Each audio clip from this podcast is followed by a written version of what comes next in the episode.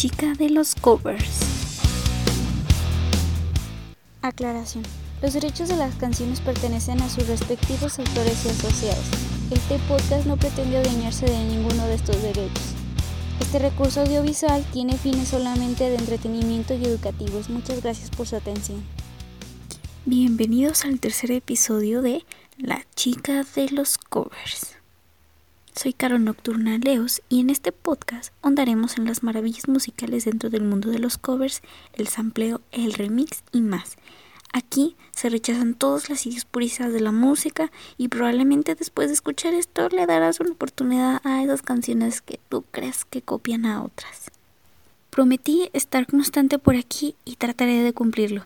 En el episodio anterior les propuse una breve guía para analizar una canción, como ejemplo, tomé la canción de House of the Rising Sun en cuatro diferentes versiones. En esta ocasión, me gustaría proponer otro segmento dentro del podcast. Y pues como me encantó la dinámica anterior, que fue la primera vez que la en realmente la ponía en práctica, pues solamente había existido en mi memoria, pues ahora sí se pudo materializar. Pero en esta nueva sección quisiera que analizáramos no solo una canción, sino el trabajo de los artistas que hacen covers y sobre todo que lo hacen muy bien. Este segmento lo llamaré Master de los Covers y para inaugurarlo quisiera hablar de un grupo que es amado y odiado. ¿Que de qué grupo se trata? Pues nada más y nada menos que de Mago Dios.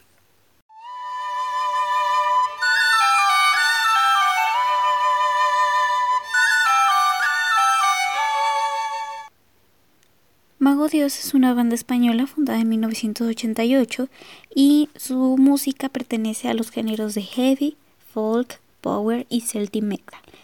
Antes de continuar, paréntesis teórico. Me he percatado que al hablar de los covers menciono géneros y es muy probable que varios no entiendan muy bien a lo que me refiero.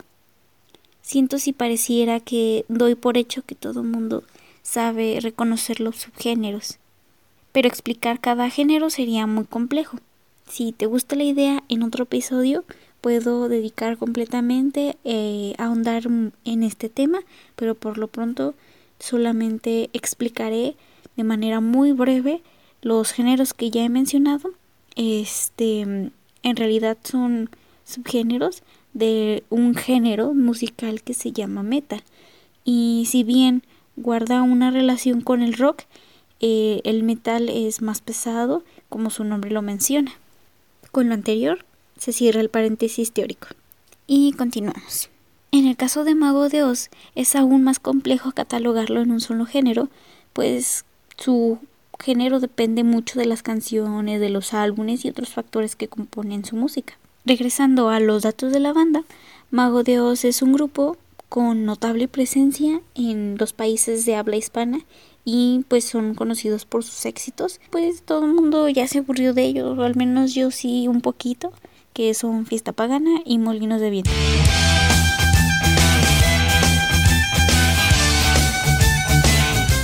Sin embargo, la trayectoria del grupo es mucho más extensa y no solo se limita a estas dos canciones. Mago de Oz tiene al menos 14 álbumes de estudio, sin contar los que se han grabado en vivo y pues también los álbumes de covers.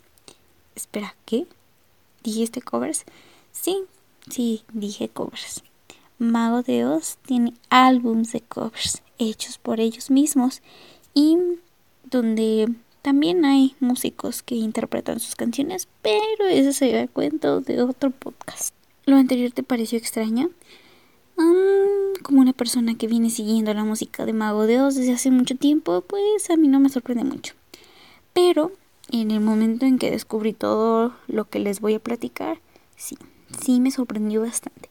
Y es que desde mi perspectiva, considero que es una, una banda súper talentosa. A pesar de que han tenido un buen de cambios en la alineación de sus integrantes, pues su esencia se prevalece y se muestran innovadores a su música y también en la parte de los covers. Y para no ser más largo el cuento, les platicaré muy, pero muy brevemente que Mago de Oz es una banda que ha hecho un montón de covers. Debo admitir que algunos me gustan demasiado. ¿Por cuál debería empezar? Mm, no lo sé. Es que desde el primer álbum Mago de Oz empezó a meter covers y realmente es difícil elegir.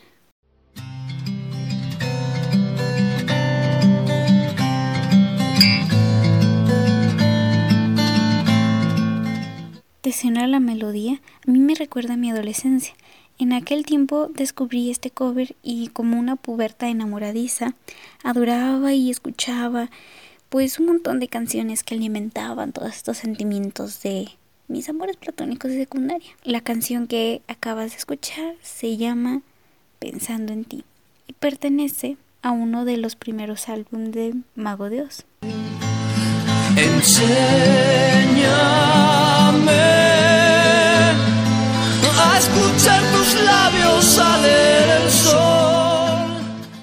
La canción que acabas de escuchar se llama Pensando en ti. Tiempo después descubrí que esta canción era un cover en español de la canción de Dust in the Wind de Kansas.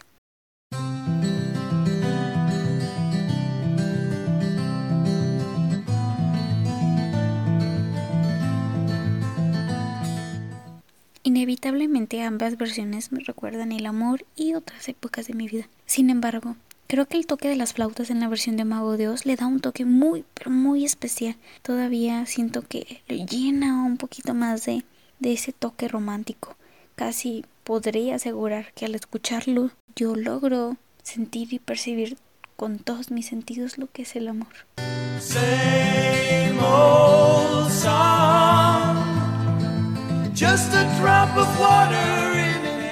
Perdón, me puse muy sensible por la canción anterior y creo que seguiré así porque ahora les platicaré del álbum que es completamente de covers de Mago Dios. Este se titula Belfast y su nombre se debe a una canción homónima que viene en el álbum y que originalmente es interpretada por un grupo que quizá conozcas que se llama Bon M. Sin embargo, esa que acabo de mencionar no es una de las canciones que quisiera compartir. Debo admitir que fue muy difícil porque a todo el álbum le tengo especial cariño y afecto, pero elegí esta.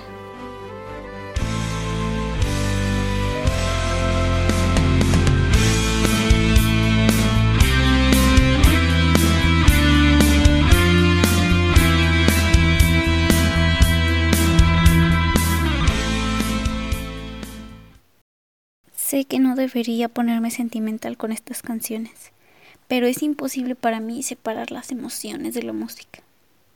Acabas de escuchar un poco de la canción titulada Mujer Amante, canción que originalmente es de un grupo de heavy metal de origen argentino llamado Rata Blanca.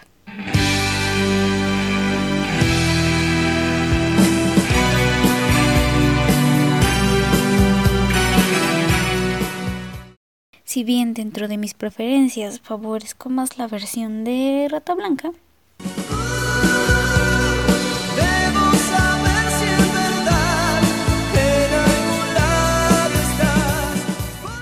La de Mago de Oz es muy bonita, es más breve que la original y en algunas partes pues me confundo porque siento que el que canta es Adrián Valirari y no José Andrea. Entonces creo que hicieron un trabajo fenomenal.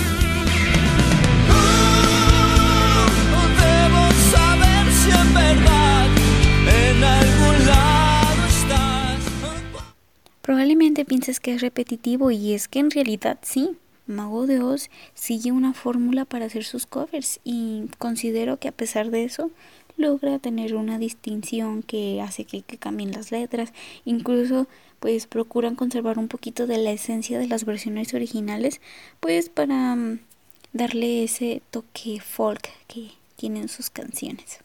A manera muy personal, ese cambio de letras me parece genial. Yo no le tengo ningún problema, me encanta. No tengo comentarios negativos al respecto. Sin embargo, soy consciente de que no a todo el mundo le puede gustar y, por lo tanto, eso sea motivo de que no lo consideren como covers. Yo sugiero que si realmente quieren conocer a Mago de Oz en su faceta de covers, Belfast es el mejor álbum para ello investiguen, conózcanlo con sus canciones, tanto en la versión original como en las que la banda propone, porque realmente las considero muy, muy interesantes. No puedo terminar esta sección sin antes mencionar el que podría ser mi cover favorito de Mago Dios y este pertenece a un lanzamiento especial que se realizó del álbum Gaia número 3 Atlantia y se lanzó un pequeño EP que se llama Que el viento sople a tu favor. Y en este como acompañantes de la canción pues aparecen dos covers. O sea de este álbum vienen dos, dos covers. El primero se titula Girls Just Wanna Have Fun que en realidad está interpretada por la vocalista femenina y casi olvidada porque muy poquitos conocen que Mago Dios tiene una intérprete mujer en sus canciones que se llama Patricia Tapia. La versión original pertenece entre comillas a Cindy Lauper. esta canción es la versión que todos conocemos, sin embargo, también es un cover. La versión original es de Robert Hazard. ¿Quién es ese? Ni idea. Pero en realidad yo les quiero hablar de la otra canción que acompañaba a este EP y es una que yo sé que todo el mundo conoce y se titula Gimme Gimme.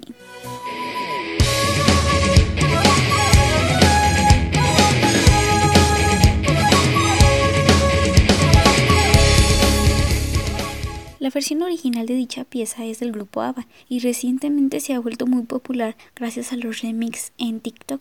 Agradezco muchísimo porque gracias a internet y a la gente se volvió a servir. Y regresando al tema, la original suena así.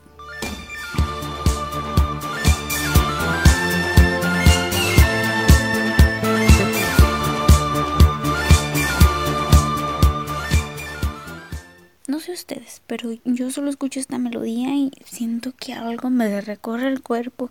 Me dan como unas ganas de estar en una disco así en los 70 como con las luces rodeando mi cuerpo y así llenando toda mi alma de vida con el baile, no sé.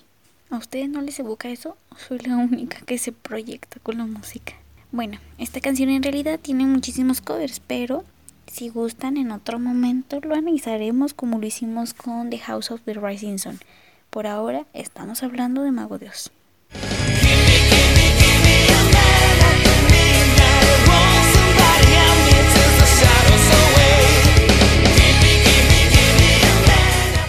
Yo les invito a que conozcan la música de Mago Dios a través de sus covers. Yo sé que notarán su dinamismo y comprobarán que, pues como les comenté al inicio, es muy difícil catalogarlo porque no solo abarcan un género, son muchos. Eso sí, la banda en los últimos años, después de la salida de José Andrea, empezó a dejar por un lado los covers y actualmente están muy enfocados en producir música nueva, lo cual considero genial, pero realmente yo extraño mucho la fase de covers de Mago Dios.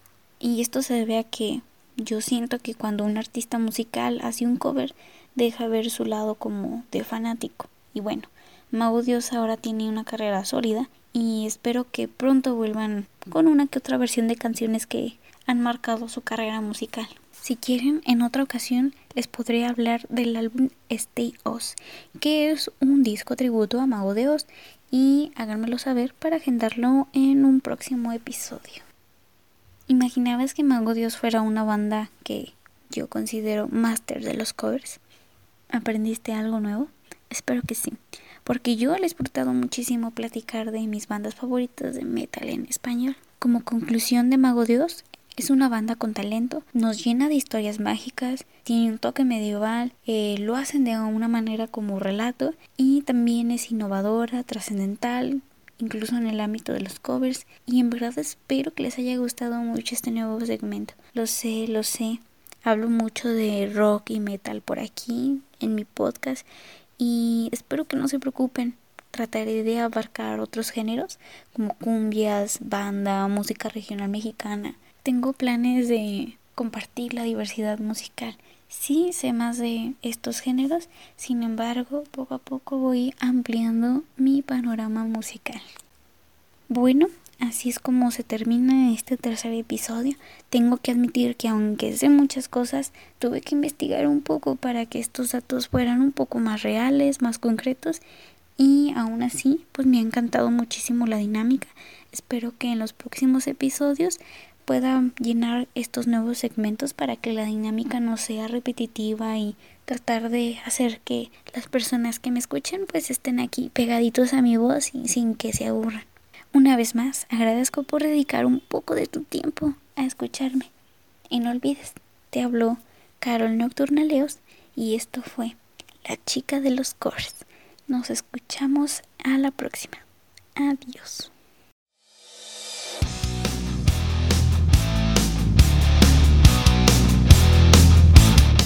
Chica de los covers.